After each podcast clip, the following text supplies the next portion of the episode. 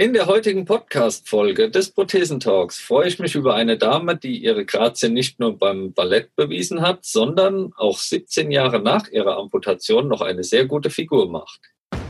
Deutschland geht gemeinsam weiter. Herzlich willkommen zum Prothesentalk, dem Podcast von und für Prothesenträger, Angehörige, Orthopädietechniker, Ärzte, Therapeuten und alle, die mit Prothesen im täglichen Leben zu tun haben.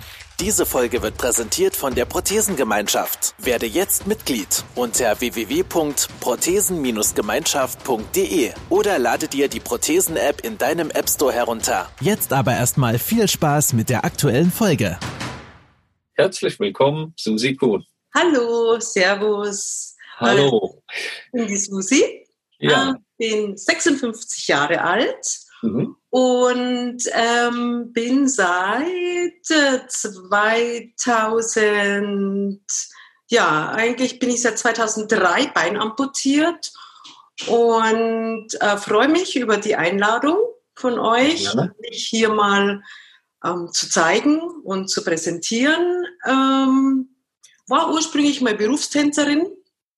Das ging natürlich mit einem Bein nicht mehr. Ja. Und ähm, habe quasi 2003 eine Schaftversorgung bekommen und dann 2015 eine Endo-Exo-Versorgung oder Osseo-Integration nennt man das auch. Ja. ja. Sehr schön. Am Servus hört man schon, wo du herkommst. Ja. Ein bisschen Dialekt ist auch mit drin. Ich, ich ähm, bemühen. ich höre das gerne. Ja. Du wohnst also in München, lebst dort das mhm. schon immer oder bist du dazu groß? In der Münchner Kindl, genau. Münchner Kindl, sehr mhm. schön. Ja, zum, zu deinem Handicap hast du ja schon etwas gesagt. Du bist 2003 beinamputiert worden, äh, seit 2015 diese Endo-Exo-Versorgung, vorher mit einem Schaft versorgt. Was ist passiert? Warum bist du amputiert? Wieso hast du den Werdegang Schaft äh, zu ja. Exo dann mal? Also ich hatte, ähm, ich war an der Bayerischen äh, Staatsoper als Tänzerin tätig ja. und bei einer Hebefigur ähm, hat mir mein Partner quasi zu schnell runterlassen. Jetzt bin ich auf den äh, Spitzenschuh aufgeknallt und quasi nach vorne weg, Gott sei Dank bei den Proben passiert. Und ja, habe mir dann nichts gedacht. Und am nächsten Tag in der Früh wache ich auf und habe so dickes Knie. Oh, was ist jetzt? Ne?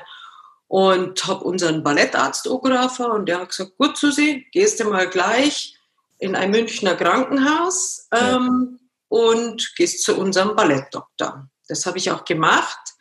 Ähm, und der hat das Kniegelenk punktiert. Ja. Eigentlich keine große Sache. Und dabei sind Bakterien ins Kniegelenk gelangt. Also eine sogenannte Kniegelenksinfektion. Das Doofe dran war eigentlich nur, dass der Arzt meinte, ich soll mich nicht so anstellen. Als ich 24 Stunden später da nochmal war und habe gesagt, Mensch, mir tut das so weh und das ist so rot und ja, mei, diese Tänzer von heute sind ja auch sehr empfindlich, ne? Mhm. Und dann bin ich natürlich äh, guter Dinge wieder nach Hause und ähm, konnte dann eigentlich schon Stunden später gar nicht mehr laufen und bin dann wieder ins Krankenhaus und ähm, dann musste ich aber noch zwei Tage warten, weil Samstag, Sonntag macht man nichts im Krankenhaus. Also ich bin ja kein Notfall. Ja. Ähm, am Montag, als man das dann aufgeschnitten hat, ist dann schon der Eiter rausgelaufen und sehr wichtige Strukturen waren auch schon äußerst beschädigt. Mhm. Ne? Und das führte dann dazu, dass man immer wieder gespült hat und die Klinik hat aber nicht sehr viel Kapazität in Richtung septischer Chirurgie. Mhm. Und darum hat man mich damals dann in die Unfallklinik Murnau ja. zu dem Herrn Professor Hoffmann. Und der hat mich bloß angeschaut und gesagt, scheiße. Ne? Und dann hat man das gespült über, ich war fast zwei Jahre im Krankenhaus. Und mhm. irgendwann kam dann das, was meistens kommt, wenn man in eine Sepsis fällt, ne? das Multiorganversagen. Und dann hieß es Bein ab oder Kiste. Also, ja. na, meine Eltern haben dann damals natürlich gesagt, okay, nimm dir das Bein ab, wobei ich das ja verboten hatte. Ja. ja. Leider nicht schriftlich bestätigt. Ähm, das kann man jetzt sehen, wenn man will, aber ähm, ja. für eine Tänzerin ist das, ja, also ich konnte kon das gar nicht beschreiben. Ja. Das, ja. Äh, das ist einfach nur, und man spürt ja noch ganz lang das Bein und das finde ich, das ist, das spüre ich heute noch. Und okay. ich weiß, dass ich als allerletzter habe ich das Bein oder das Sprunggelenk so ins Point gestreckt, ne? wie, wie im Spitzentanz. Ja. Und das kann ich mir heute noch herholen. Wenn ich mich ganz arg konzentriere, kann ich das ja. noch machen. Ne? Ja, und dann war natürlich ähm, das perfekt. Ne? Der Professor meinte, ja, da kann ich jetzt nichts dafür. Dann sage ich, ja, sehe ich anders. Ne? Und ja, im Endeffekt ähm, war ich dann mal ganz schnell beinamputiert und habe das am Anfang gar nicht gemerkt im Aufwachraum. Und dann habe ich gedacht, warum sind die halt alle so ernst? Man kannte sich ja schon. Ich glaube, ich habe 102 so Jetlavagen, also Spülungen gehabt. Ne? Die, die sind aber halt alle komisch drauf, gell? was ist los, ne? Und dann sage ich noch, Mensch, äh, äh, könnte mal, ich müsste mal und so, na, und dann tut die bloß die Decke so ganz komisch hoch. Und ich mir, hä? Und ich tu doch die Decken weg da. Ja. Und dann habe ich es gesehen. Ja, und dann, glaube ich, die Ausdrücke, die ich genannt habe, die werde ich hier nicht wiederholen. Und ähm, ja, dann wärst du einfach Bodock weggebeamt, sage ich immer. Und, und dann musst du halt irgendwann damit auseinandersetzen. Ne? Das ist schon, war schon heftig. Gut, die, Entscheidung war also nicht, hm? die Entscheidung war also nicht von dir selbst. Das ist Nein, ich hätte es nicht zugelassen. Niemals. Niemals. Das Aber dann lieber den, den, Tod in Kauf genommen, im Endeffekt? Ja. Tatsächlich. Weil ich immer noch der Meinung war, ich hatte zwar schon keinen Bandapparat mehr, das war alles schon aufweich, zerfressen von den Bakterien. Ich hatte dann auch ein künstliches Kniegelenk drinnen. Ja. Das haben sie dann, erst haben sie so einen, so Retraktor eingesetzt, ne, dass da mal nichts drin ist, kein Knie, nichts, und dann hat man so eine Tab eingesetzt noch und das war eigentlich dann ganz super. Und dann wollte ich irgendwann einmal mich ins Auto setzen und plötzlich es Zeng und dann waren irgendwie mein Bandapparat war wohl von diesen Bakterien wieder angefressen, was ich nicht gemerkt habe. Und dann war es eigentlich schon so weit, dass man gesagt hat, naja, schauen wir mal, was wir jetzt noch machen. Dann haben sie noch über irgendwelche Leichenteile und Leichenbänder, ja, ich geht, habe ich dann auch gesagt. Ne? Aber im Endeffekt war das Ganze natürlich zum Scheitern verurteilt. Ne? Und, aber ich hätte es trotzdem nicht zugelassen. Ich bin da einfach so, weil ich denke mir einfach, das war mein, mein Leben. Und ich habe mir halt in dem Moment nichts anderes vorstellen können. Ja? Heute denke ich auch anders drüber, aber. Da wollte ich jetzt gerade drauf hinaus. Jetzt im, im Rückblick, ja. 17 Jahre später. Ja, aber. Ist der, der Blick da drauf jetzt? Also, ich glaube, wenn du einen Beinamputierten fragst, der wirklich ehrlich ist, fragen nach seinem größten Wunsch. Und der ja. sagt, der ein Bein. Ja, mhm. oder einmal auf High Heels laufen noch, ne? sowas. So mhm. ganz banale Dinge, wo, wo der Normale gar nicht drüber nachdenkt, ja. Oder einfach mal der U-Bahn nachlaufen, ja. Das geht bedingt, ja, aber meistens sagt dann der Schaffner schon, bitte zurückbleiben, ja. ja, ist halt, man ist halt nicht schnell genug oder man denkt, man ist nicht schnell genug, ne. Und ich trainiere ja auch sehr viel mit, ich sag jetzt mal, mit Normalos, ja. Und habe natürlich schon dann irgendwo immer so das Bedürfnis, dass man es nicht sieht. Mhm. Ja? Dass man es überhaupt nicht sieht, dass ich da Bein amputiert bin und so. Und auch beim Unterrichten, ich gehe jetzt nicht also hallo, ich bin Bein amputiert, gell? Ne? Äh, macht man ja nicht, man will ja dazugehören irgendwo und einfach normal sein. Ja? Was ja in der heutigen Gesellschaft gar nicht so leicht ist, ne? weil ähm, jeder Beinamputierte, der schwimmen geht, weiß, von was ich spreche. Ja. Die, das meinen auch die Leute nicht best. Die sind wirklich, die schauen, manche glotzen, die meinen das aber nicht böse, ja, sondern die, die singen sowas heute halt nicht so oft und sagen so, oh, was hatten die da, ne? Gibt auch die Kinder, die fragen dann immer und sagen, was hast denn du da? Dann sage ich immer, das hat ein Hai abbissen. ja. ja. Gut, aber so ein bisschen ein Spaß muss sein. Aber im Endeffekt wünscht sich eigentlich jeder wieder das Bein ähm, ja. dazu. Ne? Also es ist einfach so, weil es geht schon viel kaputt, äh, mitunter auch die Partnerschaft. Ne? Mhm. Und ich hatte damals ein dreijähriges Kind. Und das, wenn du dann auf der Intensiv liegst, ja, und da darf ja kein dreijähriges Kind nicht nein. Ne? Ja. Also was wir alles angestellt haben, damit ich die sehen kann, ja, das war schon irgendwie, ne? Und wenn du dann daheim bist und merkst, ups, jetzt bist du allein, ne? dann ist das schon nochmal so ein bisschen eine andere Ausgangssituation, ne? mit einem dreijährigen Kind auf einmal allein da zu stehen. Ne? Ja. Schon mit Haus und allem, ne? aber ohne Partner. Ja. Der halt einfach sagt, ne, gefällt mir nicht, ist nicht schön. Das ist natürlich ja. nochmal eine Nummer. Ja, aber das, ich, ich habe das damals schon auch ein bisschen zu schätzen gewusst, weil ich will kein Mitleid, ich will ja. eine Partnerschaft und die wäre nicht mehr gegeben gewesen. Ja. Und von dem her gesehen war es halt einfach mal sehr, sehr schnell, ein sehr schnelles Ende, aber man konnte sich dann auf neue Sachen konzentrieren. Ne? Also von dem her gesehen.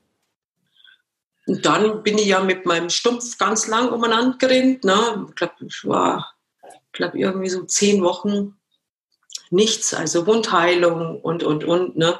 Dann musste man noch mal nachamputieren, weil wieder ein paar kleine Staphylokokken sich ähm, die Ehre gegeben haben. Ja. Und dann bin ich quasi mit einem Interimsschaft versorgt worden. Und ich hatte ja schon einen guten Stumpf, aber sehr viel Weichteile und wenig Knochen. Mhm. Und dann hat man so ein, ich glaube, man nennt es Tuba-gestützten Schaft, gell? Ja, das hat man dann gemacht. War auch super. Bin immer super versorgt worden. Und der gute Herr war 72 und der hat das einfach drauf gehabt. Ne? Also ja. der war super. Und ähm, wollte aber dann eigentlich im Fitnessstudio weiterarbeiten und dachte, naja, das geht schon irgendwie. Tanzunterricht kann es jetzt keinen mehr geben, aber in der Verwaltung. Ja, dann habe ich mich in die Verwaltung gesetzt, bis dann irgendjemand kommt und sagt, Susi, da vorne ist keine Wirbelsäulenlehrerin, du musst jetzt sofort aushelfen, du musst da jetzt rein und musst die Wirbelsäule machen. Ich sage, hä? Alles, nee, geht nicht, mach ich nicht. Ja, doch, Chef stand vor mir, sagt, du gehst, sonst du raus. Naja, dann habe ich das gemacht und habe gemerkt, ach ja, das geht. Das Blöde war ja bloß bei diesem Schaft immer, ne, wenn der Luft zieht oder wenn du dann schwitzen anfängst, ne, das war schon hm, sehr unangenehm, ne, ähm, weil du halt außer Druckstellen im Schritt, ne, das war, finde ich, immer das Gemeinste, ähm, musst halt immer weitermachen und weitermachen und weitermachen und dann merkst du einfach, das, das tut dem Stumpf nicht gut. Ne?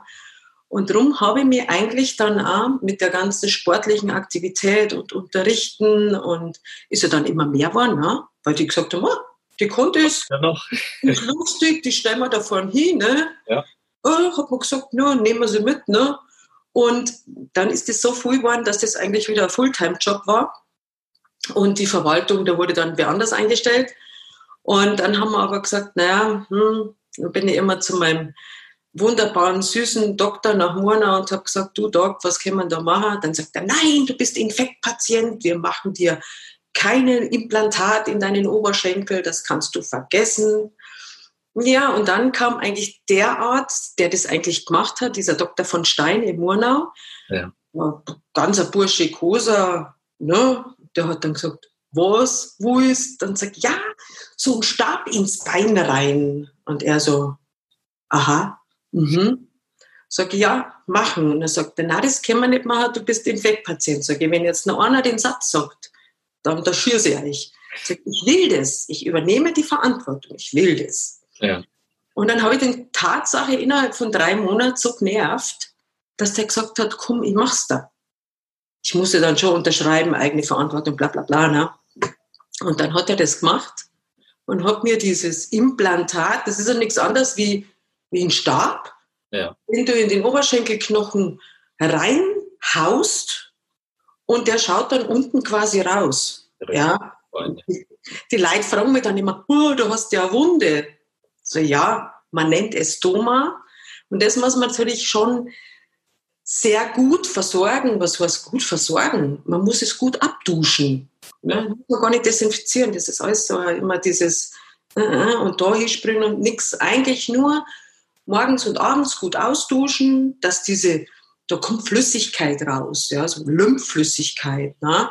Und das muss man halt immer schön sauber halten. Und ähm, dann tut sich da gar nichts. Ja. Ich, ich tue das immer ein bisschen mit zwei Kompressen verbinden. Kann man bei mir auch auf der, im, im Instagram anschauen. Das habe ich also in, in, Fotos festgehalten. Ich sage immer, schaut nicht schön aus. Und ähm, das Ding schaut halt unten aus wie, wie ein Stab, der da rauskommt. Ne? Und ähm, manchmal sage ich auch, das ist meine James Bond-Waffe, ja, weil die Leute natürlich sagen, ah, wie schaut denn das aus und wie kann man denn da schlafen und so. Sage ich, geht alles. Ne? Und als dann das erste Mal kam, dann der Prothesentechniker muss ja das dann alles machen und dann braucht aber der Prothesentechniker braucht dann eine Ausbildung, um Endoexo-Patienten versorgen zu dürfen. Ja. ja. Dann haben wir also auch dieses gemacht, wobei das nicht wirklich wirtschaftlich ist für den Prothesenbauer, weil es gibt nicht viele, die diese Art der Versorgung haben und deswegen gibt es hier in München nur einen, der es macht. Und dann habe ich also das allererste Mal diese Prothese gekriegt und dann, das war wie Weihnachten, Silvester und Geburtstag an einem Tag. Ja. Weil man spürt den Oberschenkel wieder. Das ist ganz komisch. Ganz komisch. So, so ein Kontakt zum Boden dann eher. Ja, Kontakt zum Boden und man spürt den Knochen wieder und ja, man, man sagt immer, wo ist mein Schaft? Ne? Da, da, da fehlt doch irgendwas. Ne? Und das war schon toll. Ja. Das ist toll. Also bei uns gab es dann auch damals überhaupt eine KG-Schule oder sowas. Ne? Mein alter Prothesenbauer hat gesagt, geh raus und lern selber, dann ja. hast du das. Ne? Ich dachte, gut, mache ich. Das ging dann auch gut, ein halbes Jahr, und dann bin ich draufgefallen. Okay. Mhm. Mit, mit Wäschekorb, ja. Die Kurve gekratzt und dann irgendwas war an der Silek. Ich habe es nur irgendwie piepsen gehört ne? und pum, war schon weg. Ja. Ja, und dann war Bein draufgefallen oder hm? auf das Bein draufgefallen? Drauf. Katastrophe. Größte Katastrophe, was man eigentlich machen kann als Endoexo-Versorgter. Und ich habe es auch Brecher gehört und ich habe dann auch gesehen, wer da seitlich rausgekommen ist. Hm, ja, das ist die große Gefahr bei Endoexo-Versorgungen. Ja. Das ist, du darfst nicht direkt mit dem ganzen Körpergewicht drauffallen, weil der bricht. Das, ja. ist, das ist, wie wenn du einen Nagel in die Wand reinhaust. Ja, das ist, ähm, ist man, wäre man wahrscheinlich, jetzt darf es mir nicht mehr passieren, ja, weil ich genau wüsste, was ich machen muss. Aber damals war ich einfach nur zu unerfahren und ja. keiner hat mir wirklich sagen können, wie ich mich verhalten soll, weil es gab damals in München zwei Leute, die diese Versorgung hatten. Und ja, der, wo die auch gehabt hat, der war, der war nervig und den haben wir dann gleich wieder ausgeschalten. Ähm, und dann musste ich erst mal drei Monate operiert mit schönen, vielen, vielen, vielen Platten drinnen ähm, aushalten. Also den Oberschenkelknochen hat man dir dann wieder. Genau, den hat man dann quasi mit so einer Platte wieder ähm, gerade gemacht und hat so Drähte um, um den Oberschenkelknochen rum, dass das alles wirklich schön hält. Und dann war ich ganze vier Tage im Krankenhaus, bis ich dann gesagt habe, ich will heim. Und dann bin ich ohne Prothese nach Griechenland geflogen und habe da erstmal auf Kreta Urlaub gemacht. ja, klar, macht man ja dann so. ja, Flug war gebucht, Apartment ja. war gebucht. Und dann habe ich gedacht, nee, das lasse ich mir nicht entgehen. Und war dann etwas viel ähm, Einschränkung, aber man muss das Beste daraus machen. Ne? Und da habe ich dann viel gelernt, ähm, was man beachten muss. Ähm, aber es gibt halt auch noch Situationen, wo ich merke, oh, oh, jetzt wird es gerade mal so ein bisschen brenzlig. Muss man aufpassen, wie man fällt. Und das kann man lernen. Ja. Das habe ich gelernt. Ja. Jetzt hast du ja durch, wahrscheinlich durch das Ballett hast du ja schon mal ein anderes Körpergefühl oder eine Stabilität als der normale. Nicht-Balletttänzer, wo ja die meisten drunter fallen. Ähm, ich denke mal, das hat dir das Leben als Amputierte dann schon mal ein ganz klein bisschen einfacher gemacht, dass, weil du eine, eine körperliche Stabilität hast und eine Fitness, die ist ja ganz anders als beim normalen Menschen. Ähm, ja. Was man eben auch sieht anhand deiner körperbetonten Bilder, du tust das immer noch. Auf Instagram sieht man, du bist unheimlich sportlich unterwegs, egal in welche Richtung. Ähm, das geht über CrossFit, Spinning, Klettern, alles, was du da tust. Das hat dir sicherlich geholfen oder in der Zeit jetzt auch mit dem zweiten Bruch dann des Oberschenkels nochmal, oder? Ja, ja, ich wollte halt immer irgendwas mit Sport noch machen ne? und ja. habe dann eben ähm, mit einem dualen Studium mein, mein Fitnessfachwirt noch gemacht, das bei Fitnesstrainer an sich, das ist ja, mein Gott, das kannst halt ein Wochenende Ausbildung und dann bist Fitnesstrainer, ja, ja. und hast keine Ahnung. Ähm, und deswegen habe ich damals schon nochmal ein richtiges Sportstudium gemacht. Nicht auf die Art eines Gesunden, aber es ging ganz gut und ähm, habe dann eben versucht, in, im, im, sportlichen Bereich was zu machen, weil ohne Bewegung, das, das wird nicht gehen. Ja.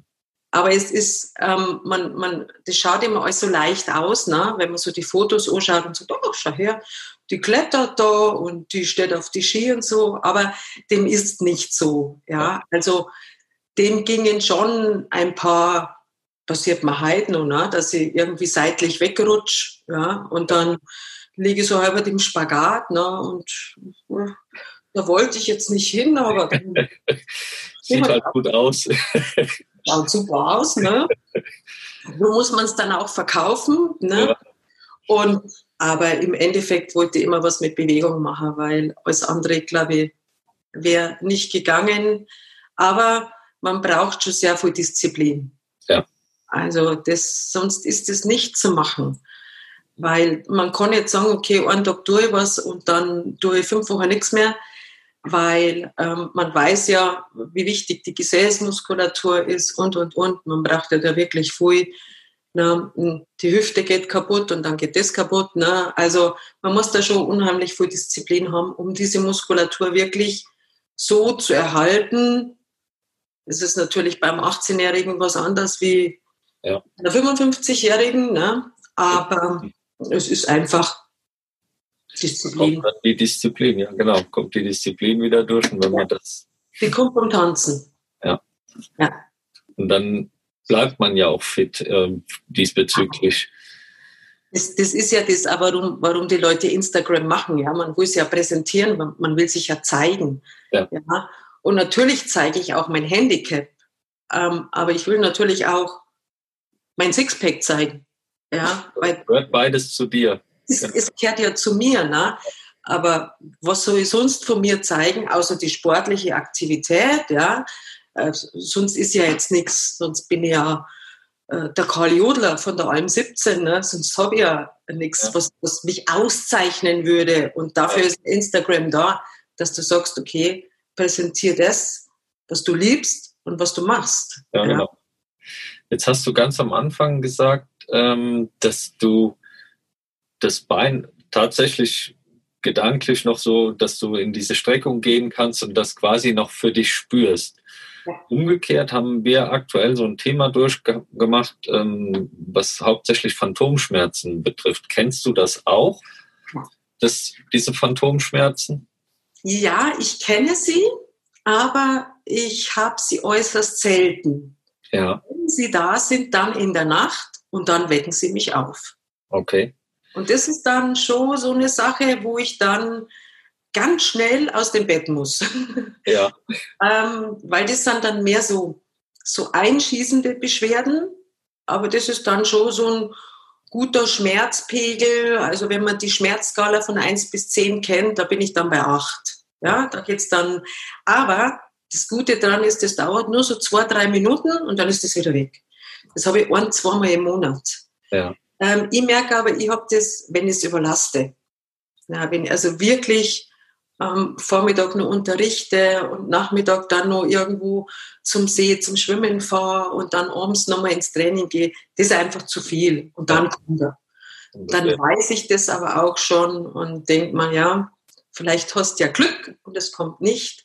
Aber es ist so selten, dass ich, ich kenne viele Leute, ich werde auch viel angeschrieben von Leuten, was machst du für Phantomschmerzen? Ja, Radlfahren, sage ich immer. Sport, Radlfahren. Ja, Radlfahren ist sehr gut. Dein übliches Pensum sowieso. wahrscheinlich. Ja, das übliche Pensum ist für den Otto Normalverbraucher ja. die Hölle. Ja. äh, ist zu viel. Ja. Aber ich sage mal, Bewegung ist alles. Ja. Also das wenn du jetzt mal zurückblickst, vor fünf Jahren hast du dich entschieden, von Schaft auf Endo-Exo zu wechseln. Mhm. Kannst du da einen Unterschied feststellen, ob sich da was in diesen Schmerzen oder in dem Gefühl verändert hat? Ja. Ist es besser geworden oder? Besser. Okay. Ich muss fast sagen, wesentlich besser. Weil ich hatte natürlich mit dem Schaft auch so ein bisschen ähm, im Nervus ischiaticus hinten Probleme, Aha. weil ich jetzt nicht ganz so ähm, gut gebaut bin mit, mit Pölsterchen und dann hatte ich schon immer, ich hatte ja noch diesen festen Schaft. Ne? Damals gab es ja das noch nicht, was es jetzt schon gibt. Ja, das ist ja Wahnsinn, was es jetzt gibt.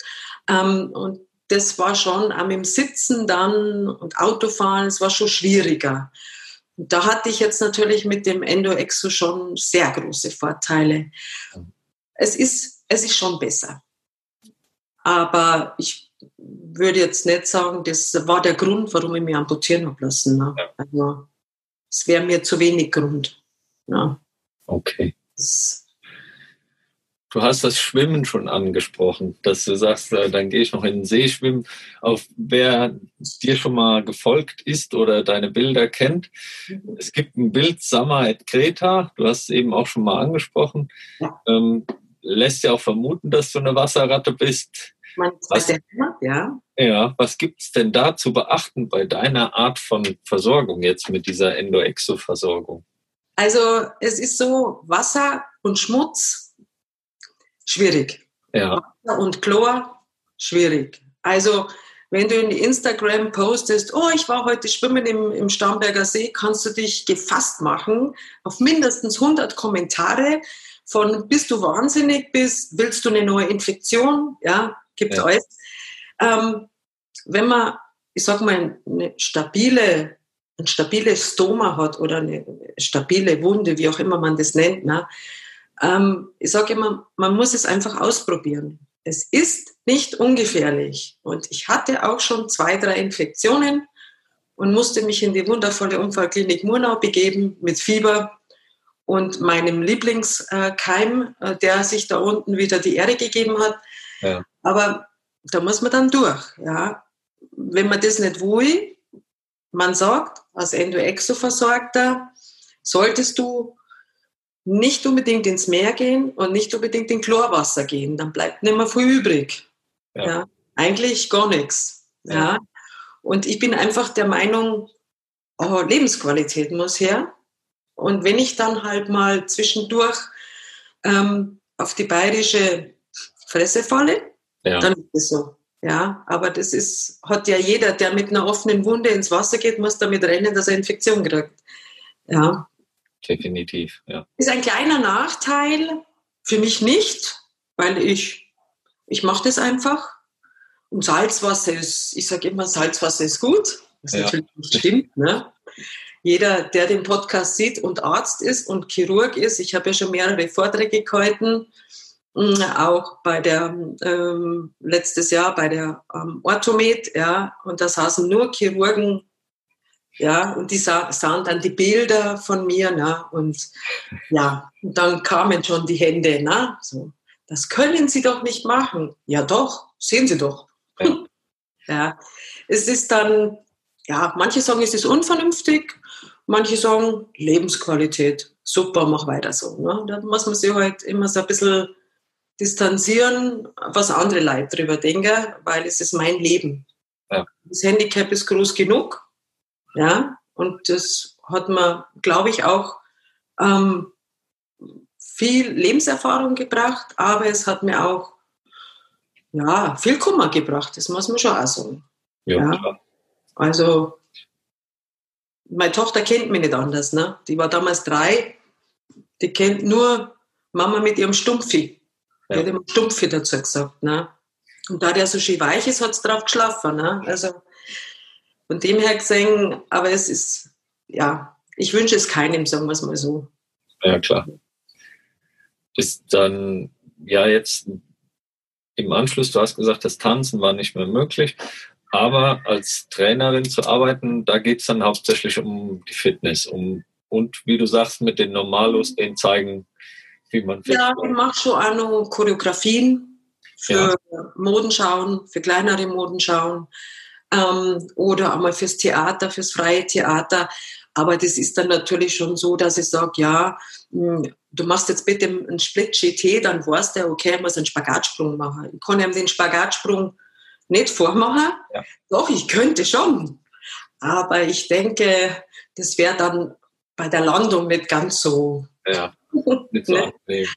Aber es gibt schon Sachen, die ich noch machen kann. Aber es wäre jetzt vermessen zu sagen, äh, ich kann als Tänzerin arbeiten. Ja. ja. geht nicht. Ich kann als Choreografin ein bisschen was machen oder ich kann jetzt im Kindertanz ein bisschen was machen oder auch im Teenie Jazz, ja, aber mehr leider nicht mehr. Es gibt zwar schon Stücke, wo dann mal Beinamputierte gesucht werden mhm.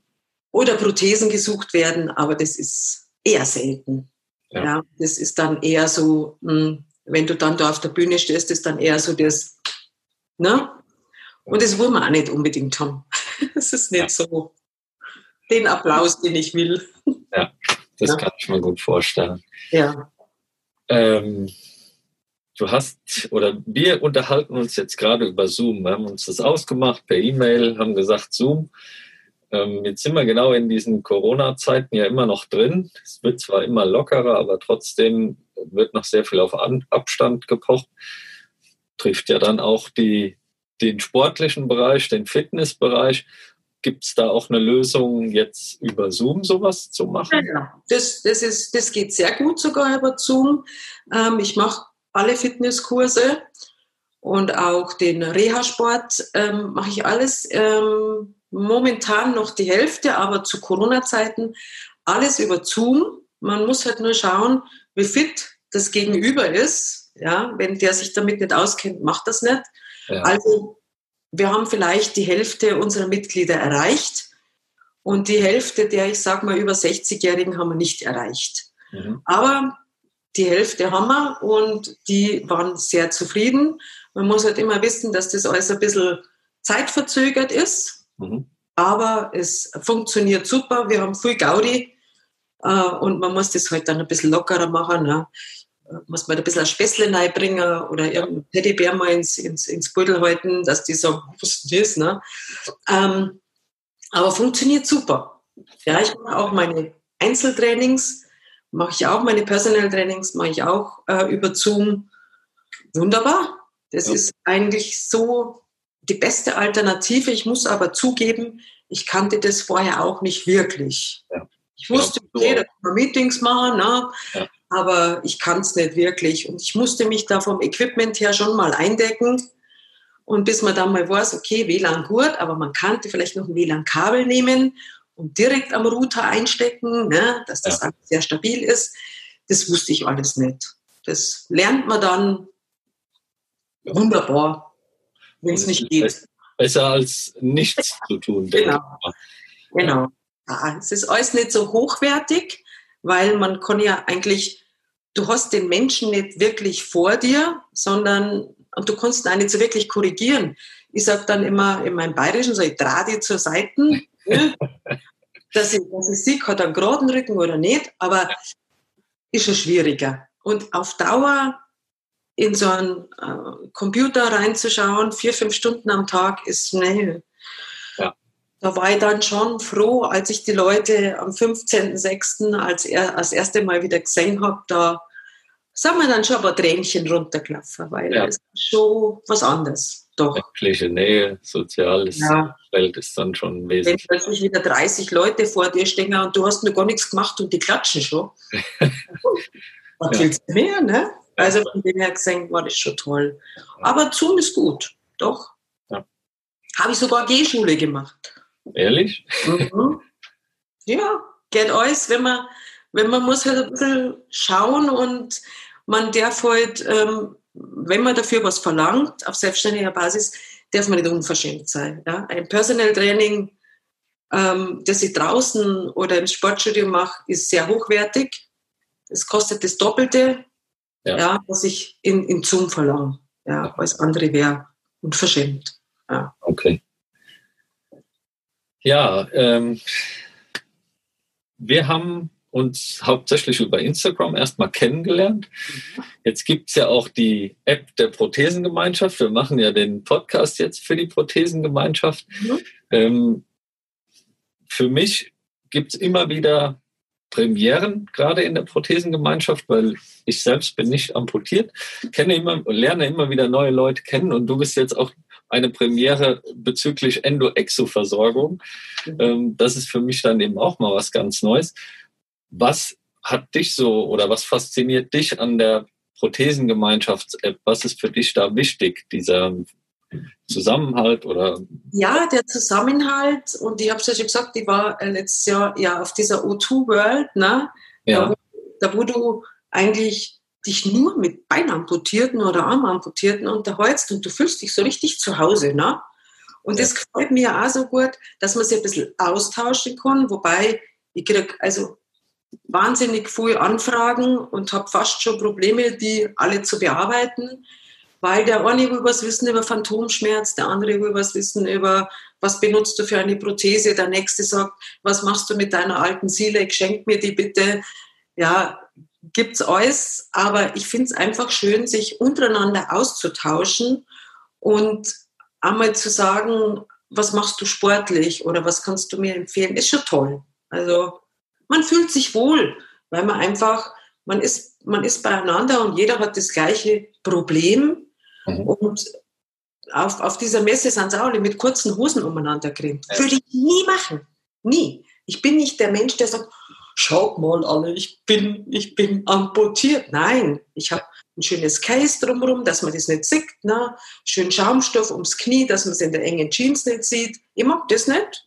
Ja. Ich mag einfach, wer das sehen will, darf es gern sehen, aber ich gehe nicht raus und sage, hallo Leute, guckt mal, ich bin ein armes Schwein, ich bin beinamputiert. Manche machen das einfach. Warum erschließt sich mir nicht, muss ich mir auch nicht erschließen. Äh, jeder soll das so machen, wie er will. Und wenn er darauf Freude hat, dann ist das für mich auch okay. Ja. Aber das ist halt einfach das, was, was ich sehr schätze und auch die Informationen, die man dann eigentlich kriegt und sagt, aha, okay, kann auch mal ausprobieren. Ja. Schon ja. toll. Gibt es was, was du dir für die Prothesengemeinschafts-App noch wünschst, wo du sagst, das würde mir noch fehlen oder das wäre ganz interessant, wenn es noch dabei wäre? Ja, ich, äh, ich kriege ja immer ganz viele Anfragen von Leuten, was kannst du mir empfehlen, was kann ich sportlich machen oder was für einen Muskel muss ich trainieren. Ja. ja?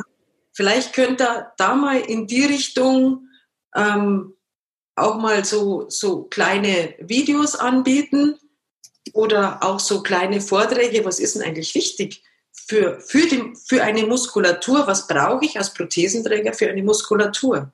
Ja. Das ist so, das würde ich vielleicht noch nein, aber ich bin eigentlich sehr, sehr zufrieden. So, was da so drin ist, gefällt mir gut. Aber mir haben ganz viel Leid eben auch schon gesagt, Susi, äh, kannst du mal dich aufnehmen beim Training, mhm. weil dann kann ich das abschauen und nachmachen. Ja, und vielleicht kann man da ja mal was initiieren und sagen, okay, setz da mal, was weiß ich, ein Sechs-Minuten-Video ähm, von, von deinen ähm, Hüftmuskeln oder von deinen Gesäßmuskeln, ja. Und dass man, das kennt ihr dann wahrscheinlich besser wie ich, dass man erklärt, okay, warum brauche ich das? Ja. Warum muss der Hüftbeuger lang sein?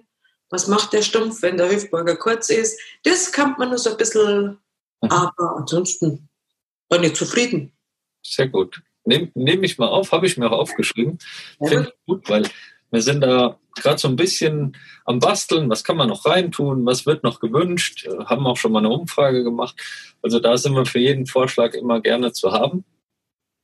Ich finde es mega schön, dass wir uns unterhalten haben, uns so kennengelernt haben ja, bin gespannt, was wir an Feedback bekommen, auch zu der, dieser Art von Versorgung Endo-Exo, äh, weil du da auch die erste Person bist, die wir überhaupt dazu interviewen.